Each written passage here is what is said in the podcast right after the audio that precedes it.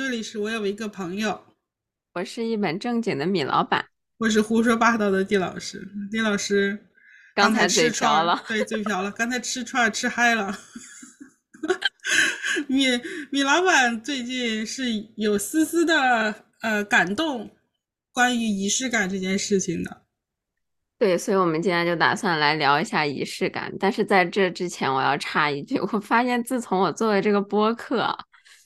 我就用一个引号的矫情来形容我自 己，因为在没有做这个播客之前，我有什么一些情绪，我顶多是写个朋友圈，就是自己能看的那种，或者怎么样，然后就过去了。但是现在我有任何的细微情绪，我都会 注意到它，然后我就觉得这是下期可以聊的，变得多愁善感了。对呀，我就感觉最近还这种情绪会很容易被放大，那不过也是个好事儿吧。今天我们就来聊一聊仪式感，因为昨天嗯我去母校拍了毕业照，在拍之前呢，我一直非常的嘴硬。因为我已经毕业一年半了嘛，之前因为疫情，所以们没有毕业典礼。然后后来有的时候我刚好回国了，所以等于我本科和研究生都没有毕业典礼。嗯，然后我妈就一直说你应该去拍一个毕业照，这是你一辈子的就是一个纪念。说这些，因为我是一个对仪式感，就是这种拍照啊什么，对我个人而言，我觉得没有太大的感觉。所以昨天我去的时候，就纯粹抱着应付我妈的心态，然后非常搞笑的一幕就出现了。当那个人帮我把学士服穿上的那一刻，我看到镜子里的自己，瞬间鼻子还有点酸酸的。当时我就觉得，嗯，嘴硬，嘴硬，还就得亏还是来拍了这样。想到了不容易的自己过了这一段路程。昨天拍照那个摄影师非常搞笑，那个摄影师一直跟我说：“你笑一下，露出牙齿。”然后我真的心想，因为当我穿上那个学士服的时候，我脑子其实一直回想都是这几年的生活，就是在学校啊，不管是本科还是研究生，这留学的这几年吧。嗯，其实他对我来说，他是这这个毕业照，它只是一个结果，它最重要的事情都是那个过程，那个过程。它不是一个能让我笑出笑着，然后露出八颗牙齿的一个 过程。就我觉得它是一个引号的沉重，它是有层次的那种情感。嗯，所以其实我是一直在一个思考和回忆的那个情绪里面的。但是摄影师就一直让我露出八颗牙齿，而且因为他好像是一个拍婚纱照的，昨天我男朋友就是又陪我去嘛，然后。动不动还让我跟我男朋友亲一下、抱一下、摸一下 脸的。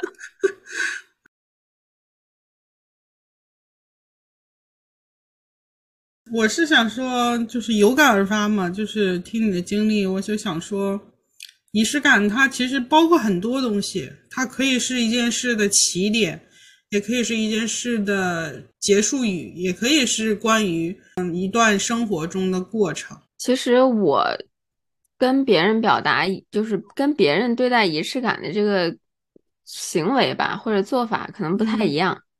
你比如说，我在进西大的第一天，我就去那个商店买了一个那个呃西服领带的那个，那叫什么呢？领带的那个怎么形容呢？领带夹，领带夹，领带夹。然后我就觉得说，如果我能从这顺利毕业，那么就很有意义那是我第一天买的一个东西。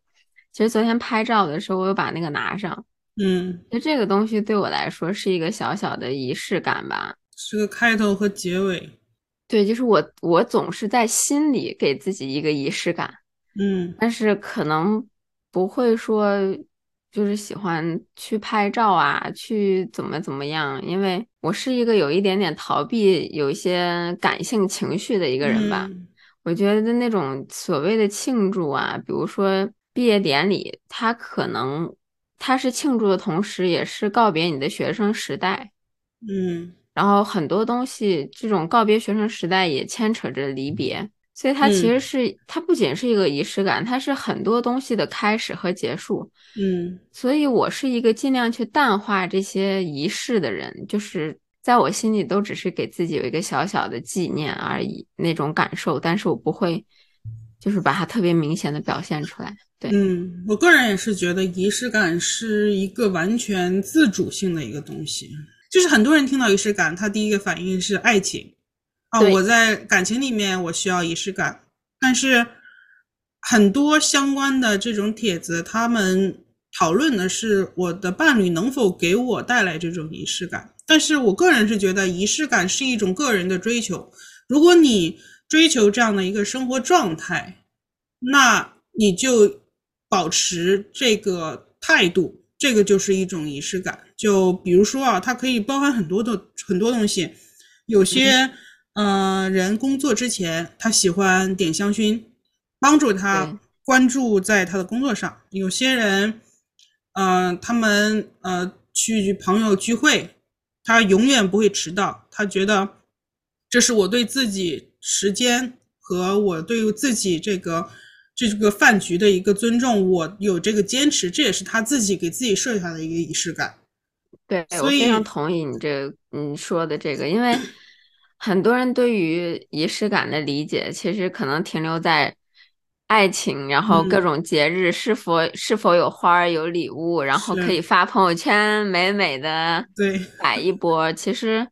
我觉得仪式感的意义和它的表现形式大过于这些。觉得就有一有一些人他有一个概念，就是如果你没有整齐的一个呃着装在开会的时候，那你可能不太会做出。呃，一个很好的成绩的这个项目里，这个并不是代表着就是呃外表歧视啊，或者是你就是外表的一些容貌焦虑，它其实代表着你对于一件事情的态度。当你在乎一件事情的时候，你会不自觉的去做一些有仪式感的事情。就像你第一天，你虽然你嘴上说我不在乎仪式感，但是你第一天来西大，你还是买了那个那个领带夹。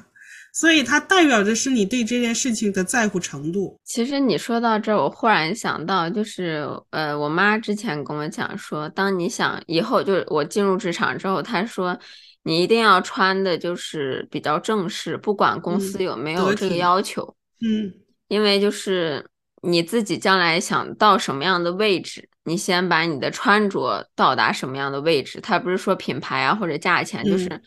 你比如说，我们上班其实白领嘛，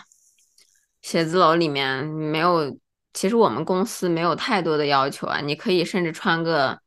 Jim 那一套衣服，你都能去。但是我是长期都是会穿西装的。嗯，就是我记得我今年就是今二零二三年第一天去上班的时候，我是非常有仪式感的，穿了一套新的西装。哇，然后去就是觉得这是新的开始。但忽然这么说的时候，我忽然想到，就是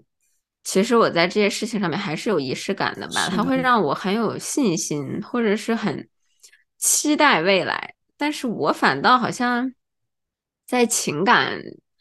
亲密关系当中吧，我好像我自己的仪式感不是那么强，这是我在反思的。你是想说的是你的对于仪式感的需求没有那么强，还是说你给予别人仪式感的能力没有那么强？我觉得我给予的能力没有那么强吧，相对来说。但是对方有需求吗？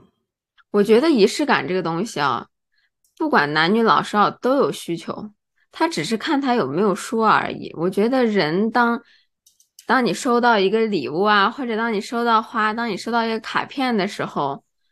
这东西不需要有多贵重。我觉得仪式感的点在于有被人在意。我觉得当你有这个东西，对看到的时候，心里一定是幸福的。我觉得他主要是一个在意的这个这个感受，就是我被人关注了，被人在乎了，我们是亲密的，我们是连接的。它不是，它不一定是一个特定的事情，有可能是你们日常做的某一些重复性的行为，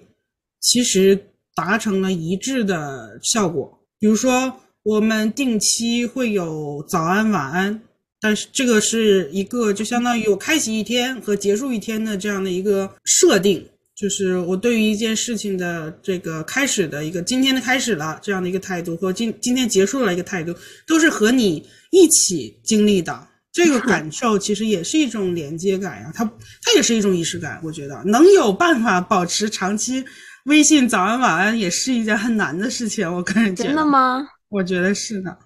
我觉得情侣之间没有早安晚安，那 那怕是闺蜜。我怕有的时候自己会突然睡着，然后就哦，这种情况之下，但我大部分时间可能会突然睡着。那我们说回来，丁老师，你觉得你有没有在你脑中印象很深刻的仪式感的行为？我觉得我对于我自己的家有很强烈的仪式感，就是我家里的环境是一个比较特殊的环境，我不太会邀请朋友来我家，就是我个人会喜欢自己掌控整个家。就是我不管是自己的房子还是就是你租的环境，就是只要是我存在这个房间里，我希望这个房间是全权我掌控的，所以我不太会去邀请朋友来我家里。嗯，所以所以你把这一种行为也定义为一种你自己的仪式感，是，这是我自己一个对于情绪稳定控制能力的这样的一个需求，我需要这样一个完全能让我觉得是我自己的环境，是我私人的环境。去让我在这个环境里感到舒服，然后去消化一些可能日常中面临的负面情绪，然后这是我给自己设定的一个安全环境的这样的一个 mindset，这也是我个人的一个仪式感。同时呢，我会我会买香薰，你知道，我会在工作的时候会倒香薰在办公桌上，我觉得闻到那个味道，你就有一种哦，我要开始工作了这样的一个提醒。敢问是什么味道的香薰？就是随便，一般是薰衣草或者是就是棉花味之类的，就是那种比较舒缓的。下次我去那个拜拜的时候，给你带一点那个佛堂香薰，可以，可以，让你瞬间静下来。可以。哦，我还有。就是我对于空间的私密掌控性这个需求已经达到，我的被子是一个我比较认被子，这个被子对，就是我有一个小被子，不知道大家有多少人有这个小被被，就是你不太会跟别人分享这个小被被，然后你去哪里你都带着它，不然你就睡不好。哦，真的吗？是的。然后这个小被子呢，它创在睡觉的时候也是创造了一个私密的环境。然后让我觉得这个环境是舒适和安全的，就是它是就是这个私密的掌控感，是我对于我一个身处在安全环境的这样的一个仪式感。哇，我之前只听过带枕头的，或者是带一个娃娃的，我从来没有听说过带一个被子。那你出国这行李挺重啊？我有一个 被子，它跟随了我。很多年，它经历了新加坡，去了英国，又飞来了澳大利亚。我天！我非常好奇你这个被子，改天可以给我拍张照。可以，它其实看起来很正常，它是一个，嗯，就是一个。就其实一个随机的一个被子，是我用的时间久了，我不想换掉它而已。其实它本身没有什么特殊性，只是你把它赋予了这个定义之后，你每次睡觉盖上它，就有一种哦，我在安全环境了这种仪式感。对，我其实这个深挖之前，我是以为能听到什么地老师的这种情感故事呢 结果竟然是个被子，完全没有想到。我的仪式感就是我很喜欢钢写钢笔字。嗯，所以我很喜欢写信哦。我非常非常喜欢，就是把呃心里话写下来。以前其实这两年比较少了，但是在上大学的时候，我都保持着每年就是有一个很好的朋友过生日，我都会给他写差不多三四页 A 四纸那样的信。对，甚至有一段时间他回国嘛，然后我还在这边，我也会给他写信，然后从澳洲寄回去。天呐，你我觉得这这个可能是对于我来说一个亲密关系里的仪式感，因为我总觉得我常常常用一句话开头，就是嗯，我觉得用键盘打出来的字，然后打印机印出来的字，那个字体太冰冷了。嗯。而且我一定要是钢笔，就钢笔写的字，然嗯后这对我来说是亲密关系里的最高的认可。这可以看出来一件事啊，米老板的钢笔字一定写得很好。写的非常的狂草，像我这种狗爬型字体，我一般哦，你要这么说的话，我对于键盘其实也有一定的仪式感。我记得，我记得地老师上一次给我秀他的键盘有七个还是八个，我当时都惊了。我觉得这个键盘它是一个能帮助我呃打字的时候进入状态、进入工作状态的一个工具吧，也不能，它只是它就是就是我很多仪式感是关于开始的，就是我没有太多结束的仪式感，我一般都是关于如何进入一种特定的状态。偏向自我的这种仪式感，明白。那地老师，我想问一下，你刚也在这提到了，你是很少有结束的仪式感，嗯、你是不是也跟我一样，有点想淡化某种离别的情绪？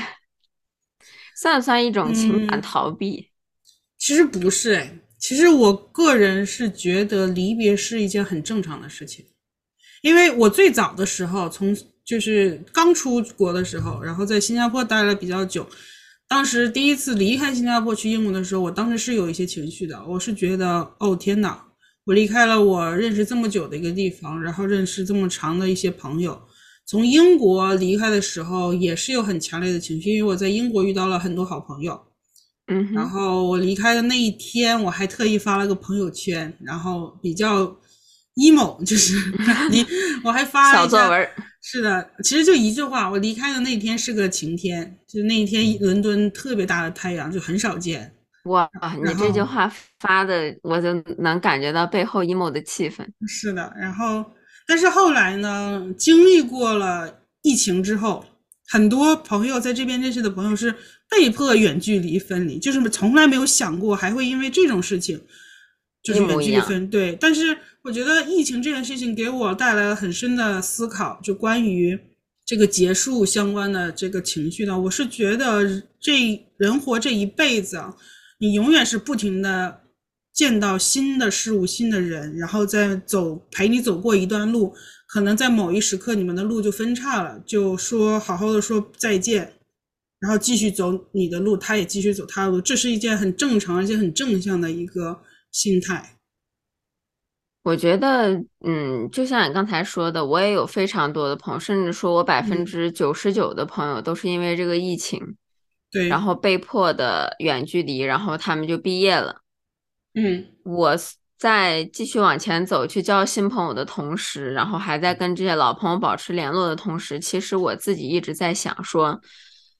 嗯，就是因为我们知道。每一段关系都有它自己的一个嗯时间线吧，嗯，是不是应该在每一次离别的时候，或者是在每一次说再见的时候，都要用心的去说再见吧，不要就是总觉得很多事情还有以后。我觉得疫情真的让我觉得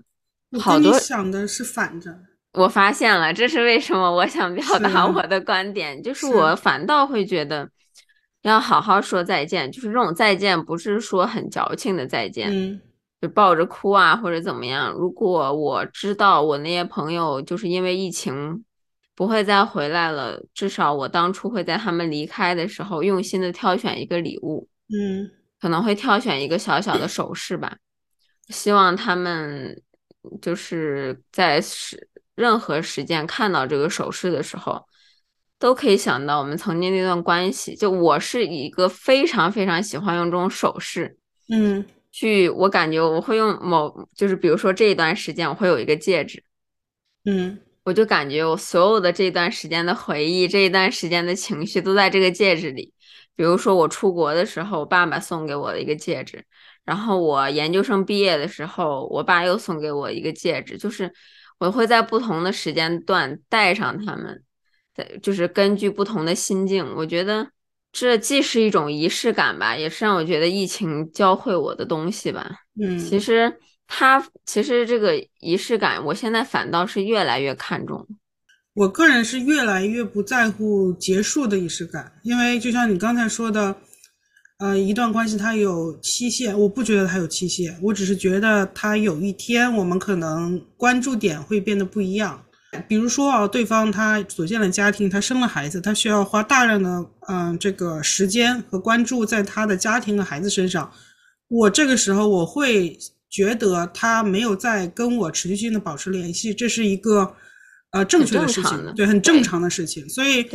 相应的，但是什么时候会发现这个事情呢？这是未知的。所以我个人的通过这个疫情，我反而会觉得，在见面的时候，努力的去体会这个两个人之间或者几个朋友之间的这个关系。嗯，等到真的离别的时候，就也不要后悔说哦，我是有事情没做，这就可以了。就不要朋友在一起或者两个人在一起的时候只专注在手机，这其实我们上 期也提到了。就我现在真的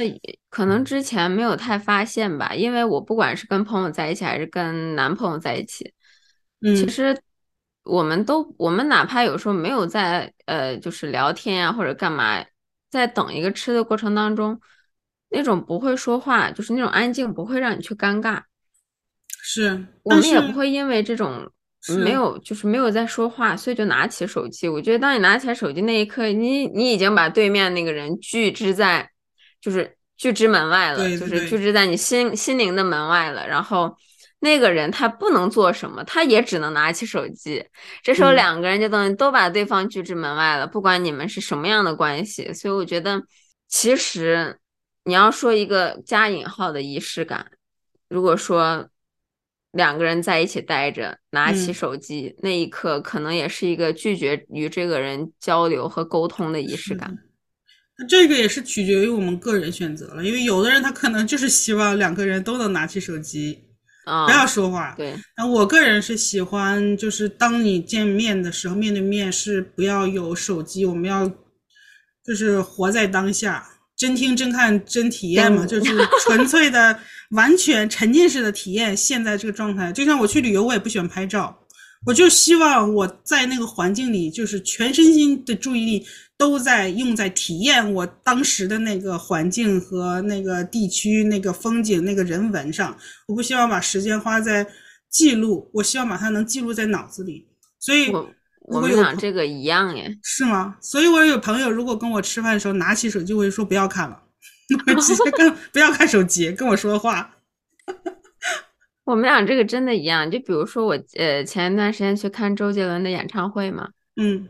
就是你可以看到大家就是真的几乎都在拿起手机吧。我其实从全程从一开始到最后，我从来没有拿起来手机去录过任何的东西。我一直在很用心的听那个现场，然后跟着他的音乐，嗯，然后去享受那个音乐的当下，然后最后等到结束的时候，我拍了一张照片，就是记录一下这个结束。但是我这又有一个问题了，就是你觉得，嗯，尤其是仪式感这个词了，在这几年是非常的流行的一一个词语吧，词汇，可能之前，呃，我没有那么常听到。嗯。那你觉得为什么现在人开始越来越关注仪式感，而且并且你觉得人为什么真的需要这个仪式感？就我们先不说从工作的角度，就比如说你要点一个香薰去开始，嗯，你觉得人与亲密关系之间，人为什么需要仪式感？不管是朋友之间，嗯，就是两性关系之间，甚至是与家人之间。其实我觉得任何一段亲密关系都需要有仪式感，你觉得为什么呢？我个人是大致啊，我搜索了一下一些社交媒体，大致关于仪式感的话题几乎就分为两个内容，一个是自我意识的，一个是呃有关系存在的，就是和他人的仪式感。和他人的仪式感，大部分人讨论的话题就是啊获取仪式感。创造仪式感或者获取仪式感，其实就是一些，呃，对于情绪价值的需求。无论是我提供仪式感给对方，还是对方希望对方提供仪式感给我自己，本质上他是希望获得更多的关注和关爱。啊，在现在这个环境里，嗯，我我是觉得跟我们现在这个社会的背景是有一定关系的，包括我们每日这个忙碌的程度，包括嗯我们这个经历的这个疫情啊等等也好，这些事情让大家对于情感需求越来越增加了。另一伙人呢，通过这一段经历。通过他每日忙碌的工作，他会把时间更花在自我追求的仪式感上。那这个呢，其实是帮助他摆脱一些呃日常纷扰的思绪。因为我们每天二十四小时，除了睡觉、吃喝拉撒，我们当我们踏出门、走出家，面对去面对工作的时候，很多杂事都会扑面而来。有的人是需要一些协助去只专注做一件事的，反而。你去看一些归隐山林的那些老者呀，或者一些呃，做一些在一个比较优美的环境里面，或者自然的环境，不一定是优美的，它是纯比较纯粹的大自然的环境里面，比如说种地啊，或者是等等一些，它没有它的关专注点很专注，它没有一些纷扰的一些事情去打扰他们，打扰他，所以他可能不需要太强的仪式感，反而有一些时候。我们需要去主动的屏蔽一些其他的事情，或者主动的去关注在一个点上。这个时候，对于个人来说是需要有仪式感的，这是我的一个理解。我觉得你对这两两，我觉得你对这两部分的剖析还挺，跟我还挺像的。嗯，就是在你说到从对方身上获取到某一种在意啊，嗯，这一种情绪的时候，当我每次收到花。我收到礼物，然后甚至是有时候在一些特别的节日，呃，男朋友会订了餐厅，嗯，或者他会专门做一顿饭，这种仪式感会让你当下的幸福感爆棚，嗯，就是你会真的很快乐。是，他的快乐本质是源于什么呢？源于是我现在是被你爱中的那个关注点，对吧？对，对。而这是现在在这个快节奏的生活当中，其实人们很难获取到的。嗯，其实它好像，如果再细嗯细化的，就是总结的话，那可能仪式感它本质上是关注点的追求，无论是自我意识的关注点，还是获希望从他人能获得关注意识。对，因为从自我方面，我就想到了你在你刚才说的时候。我就想到了，我一直有一个习惯，从上大学时候开始，就是一学习的时候就戴降噪耳机。嗯，我现在其实工作的时候也会这样，就是如果我一旦要开始非常非常专注的做一个东西，我就会戴上降噪耳机，我就觉得我的那个状态开始了。嗯，对，所以你刚才在说的时候，我就我就觉得其实仪式感它不仅它。真的不仅仅是一张照片，对，或者是花一个钱，花点钱，嗯，这种这么简单的事情，是真的要用心吧？嗯，就回到你刚才毕业典礼拍照的这件事情，它其实也是自我对于，就是对自我关注的一个追求和认可。你当时毕业的时候想到的那些内容，都是你过去的一个经历。你尝试去总结它的时候，你就会产生一丝丝情绪，有可能是关于我的荣誉感，有可能是关于一些呃不舍等等一些，但是本质上它是你开始关注自我，它给你了一个点去让你思考你过去这段时间。对，对你这句话说的特别对，因为从我毕业到现在，其实很多人都问过我说。你怀念学校就学生时代吗？我从来都不怀念，我甚至我可以说没有一刻是怀念的，因为我觉得人总要出来去面对社会的现实嘛。你在学校，不管是在大学还是在哪里，其实你是被在一个保护的环境之下，那个学术环境所制造的一种，嗯，不能说假象吧，一种比较简单的环境当中。嗯然后你只需要去考试做一件事情就可以了，但是人生其实远不止这么简单的，嗯，而且学生，因为可能我的性格是比较喜欢对事情有掌控力，嗯，上学的时候，除了你的那种数学题，或者是那种有一个明确数字的那种题，老师能对对就是对，错就是错。其实，在你写论文呀什么的时候，它还没有一个非常标准的东西，甚至这个标准都是老师确定的。这个时候就会觉得说，有时候我论文可能拿的分不是那么高的时候，我觉得可能只是我写的这个点你不喜欢罢了。嗯，所以其实我没有那么怀念学生时代，就从毕业到现在，没有真的仔细的坐下去回想那过去的那个时光。没有人没就是没有那一个瞬间去摁下了我的那个回忆键，然后它就不停的开始像影像一样去播放。但是昨天当我穿上学士服的那一刻，我发现那一刻它就无形的在我脑中摁下了那个播放键，播放着过去的。而且非常巧的是，昨天帮我穿衣服的那个女孩子，在我穿衣服的时候，她问了我一句，她说：“你觉得学这个专业有用吗？”然后我说，呃，还蛮有用的。他说你现在在做什么？我说我现在做 marketing。嗯，他就说，哦，他其实也是我们交互专业的，就是当时就有一种，哇，就是过来人，然后跟学妹在聊这个的感觉。哇，看到了年轻时候的自己。就那那一时刻，忽然就让我觉得说，在摁下那个播放键的同时。我发现我是一个在别人眼里吧，我是一个长大了的人，或者我是一个稍微年长一点的人。这是一个节点，你从此是个大人了，你不能再以学生这个身份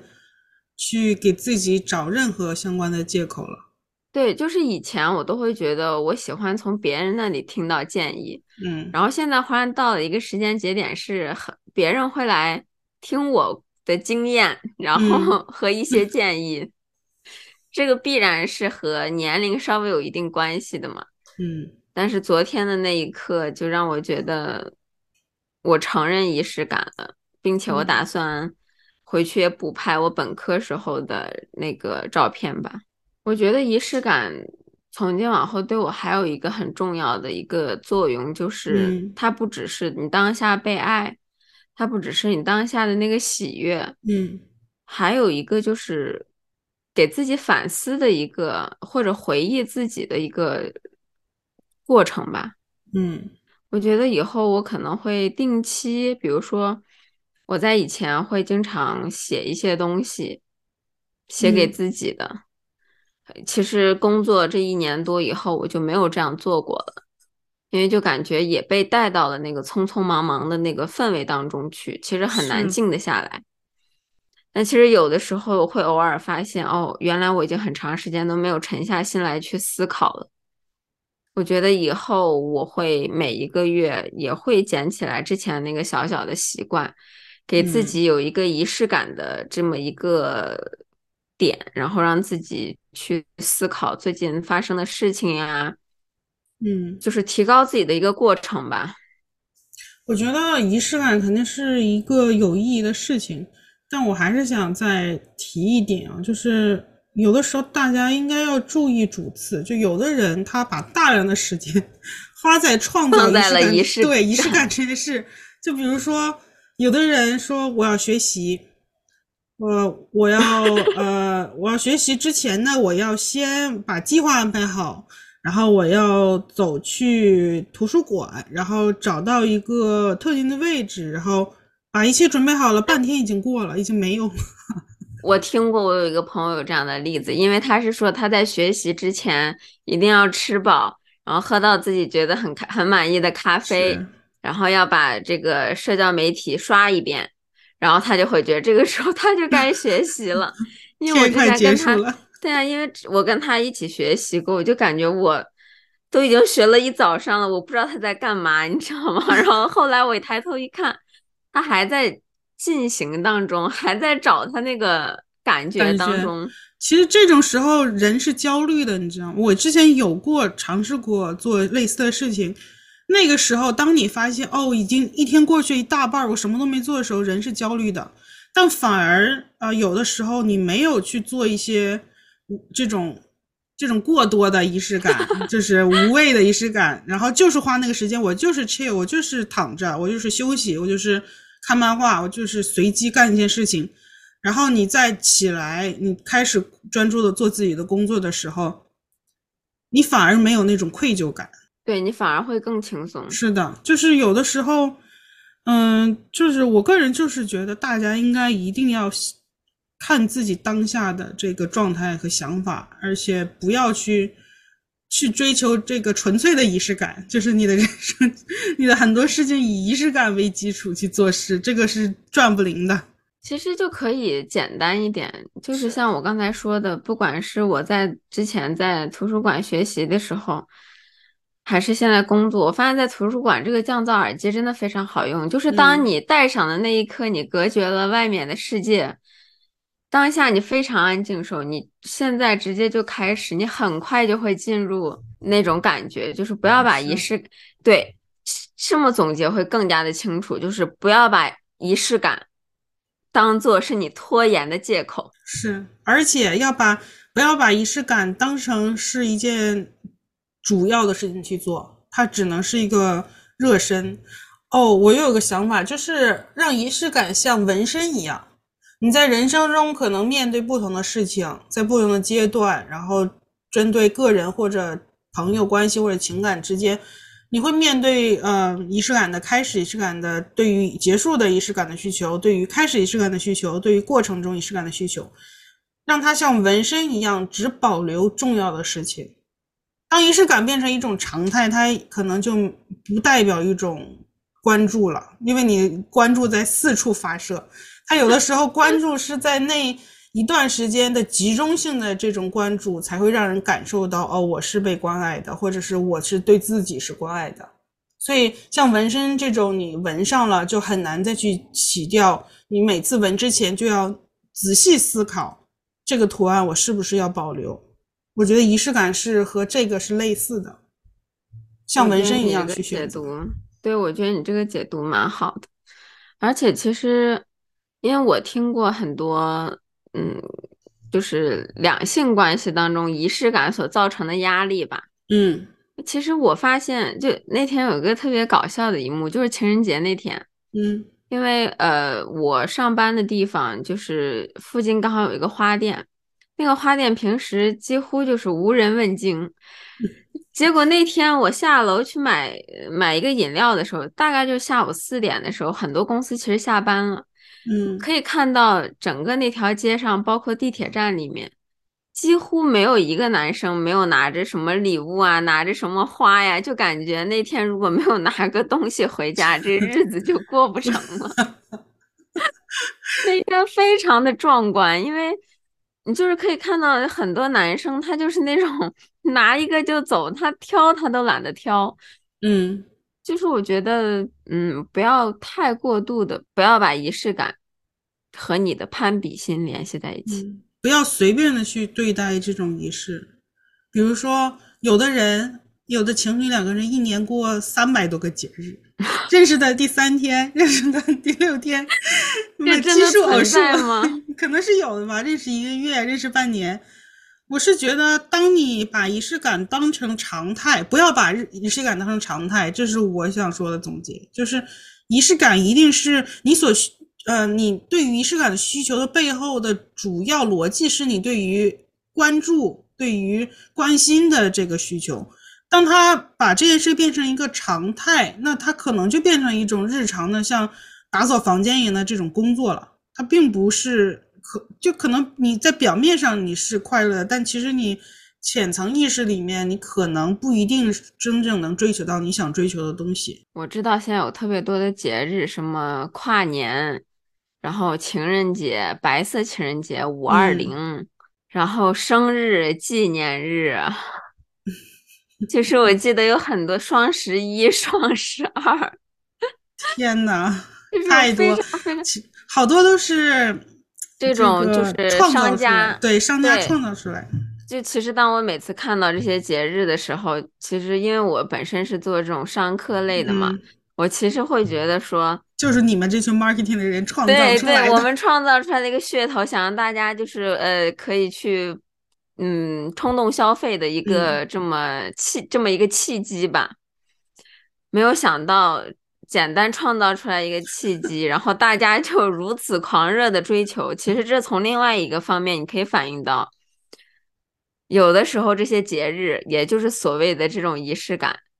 它有卷的成分在里面的。肯定有卷的成分在里面。就如果今天，嗯，就是呃，比如说我朋友的男朋友他买了九十九朵玫瑰花，如果你只买了九朵，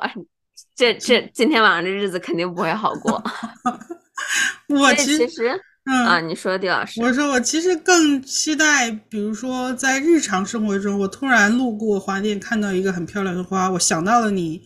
我觉得很适合你，它就可能在我心中你就是代表这种花，我就买下来，在一个随机的日子送给你，这反而给我带来的仪式和感动更强哎。所以其实在这儿就是也是要善意的小小提嗯，醒一下，如果有在听的朋友，就是其实有的时候可以，嗯，有一点松弛感吧。是松弛感。对，也是当然也是米老板最缺的东西。有时候可以，嗯，去仔细的想一下，你追求这个仪式感背后，你真的希望要的是什么？嗯。比如说，这个答案可以是 A，就是我希望要的就是我得到了当下关注最多的爱，是，也也可以是 B，就是说我就是要当我圈子里的那个女王，我就是要。嗯收到最多的玫瑰花。嗯。那么其实每一种嗯答案它都没有说是错的或者对的，对，但是如果就是你如果你是 B 选项之后呢，那你可能要再多问自己个问题，就是说，那你是否真的很爱或者很在意你的这个伴侣？如果你嗯是的话，你要想一下说，那你追求的这种仪式感是否会对对方造成经济和精神上的一个压力？嗯。其实我觉得是可以这样慢慢去思考的。我觉得啊是这样的，我觉得刚才啊，他其实让我想到了一件事，就是快说，地老师，快说，是情感的事情吗？不是，这是从你刚才情感的话题引申的，但是可能有点有点直接，但是我觉得很多人其实是只去追求表层需求，他不会去追求，也不去探究他们的深层需求。你真的是我的互联网嘴替呢。他刚才们老板尽全力把话说的稍微委婉了些，然后地老师在一番深思熟虑之后，说了我那句话的总结。是，就有的人他只是希望看到表面的和平。哦，他说了这句话，他做了这件事情，就代表这件事情没有事了，或者我跟他吵架了，然后他跟我说对不起了，那我就赢了，我就我这件事情过去。但其实很多深层次你需要的需求没有去被你发掘和关注，深层次的问题你没有去解决，那在未来会出现很多各种各样的问题。我觉得这个是很多人面对的困境，包括情感关系，包括你自己的成长，这都是一个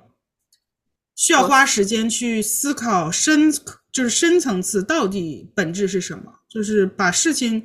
缩句，就是我最喜欢的小学时候学的最喜欢的一个呃语文课的内容，就是尝试把一些经过修饰的句子把缩成只有它本身代表意义的一个极其精简的一句一个短语或者一句话。得亏地老师解释了，他刚才一说缩句，我说 哪个缩哪个句，得亏你解释了。我觉得你说的特别对，这这也是为什么就是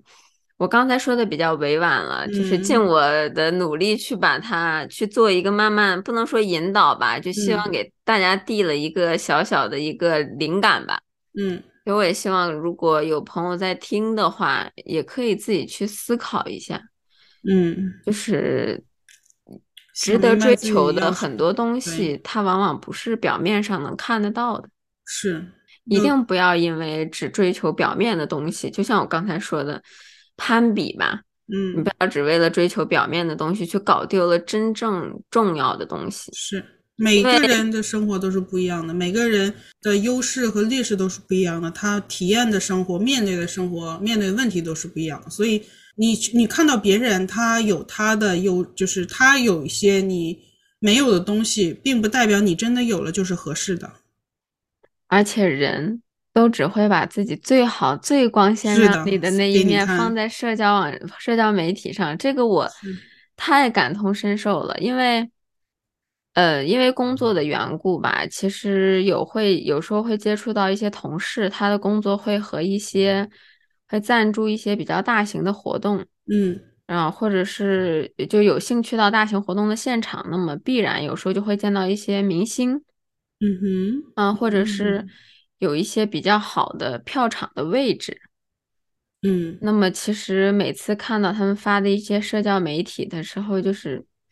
一看就觉得哇，这得是赚的什么千万的这种 年薪，就是感觉非常的成功人士吧，嗯，但其实，嗯，作为生活当中的人吧，我们其实看得到他是。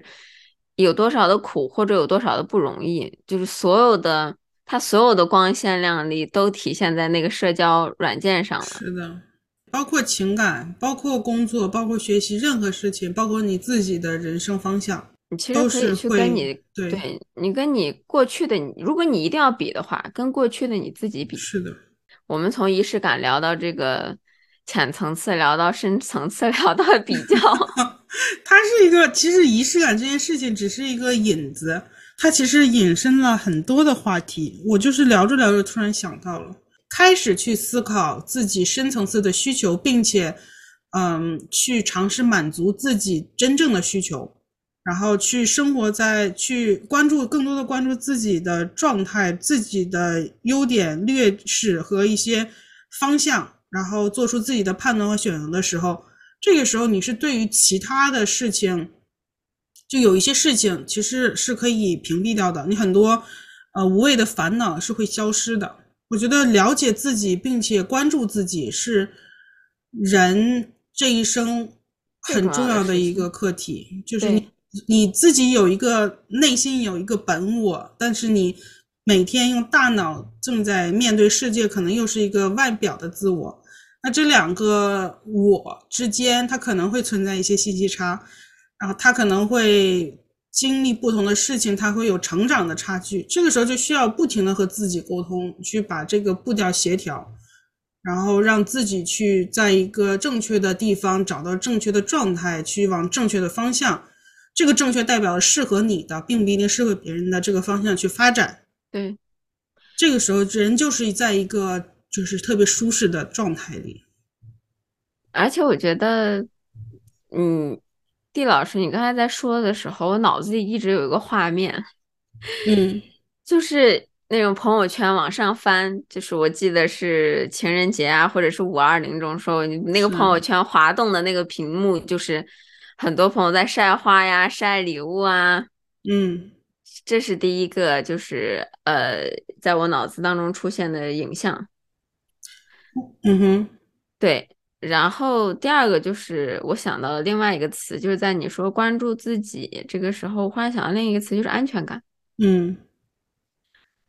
嗯，我觉得它好像跟仪式感也有一些联系。嗯，有联系呢。对，就是当你对当你真正自己。关注到一些深层次的东西的时候，那个仪式感，那个那个就是安全感，可以是你自己带给你自己的。嗯，但是如果你只需要，你只想用那些表面的一些东西，看得到的东西去确定这种安全感，这种东西没有办法真的给你安全感。对，是的，这个东西只能让你当下舒缓，它像止疼药一样，但是根本不彻底治疗你的呃病症。对，非常的同意。嗯，你这今天也让我开始思考，我应该要怎么样，就是创造更多的仪式感。那我们今天就聊到这里吗？可以啊。关于这个仪式感的话题，因为我觉得，嗯，它是一个比较。深的话题吧，但又比较笼统，因为每个人有不同的选择。如果我们把它说的太细的话，可能有一点会，呃，侵犯到别人的一个怎么说呢？喜好吧。对，对，就只是，只是想真心的提醒大家，就是不要只看表面，在追求仪式感的同时呢，也可以去嗯，探求一下自己的内心，看看自己真的需要什么。尝试自己给自己一一些仪式感也是不错的选择。对，并且嗯，不要把这种仪式感变成你在意的人的压力。嗯，对，不要去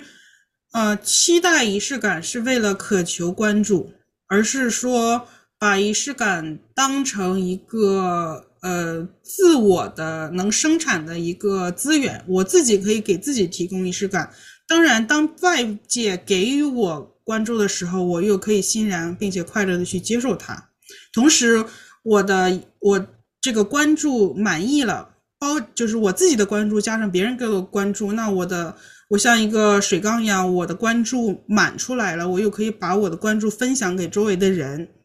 这种这种交流是一种很好的事情。是的，给予关爱，接受关爱，自我关爱。是的，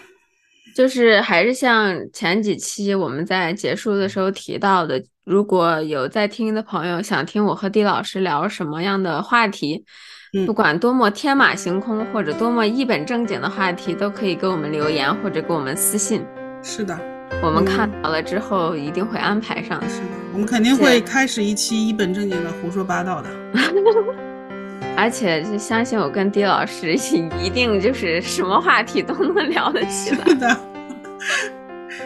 好的，那今天就到这里啦，我们去睡觉啦，明天快乐的周五了。好的，加油大家！加油，拜拜，拜拜。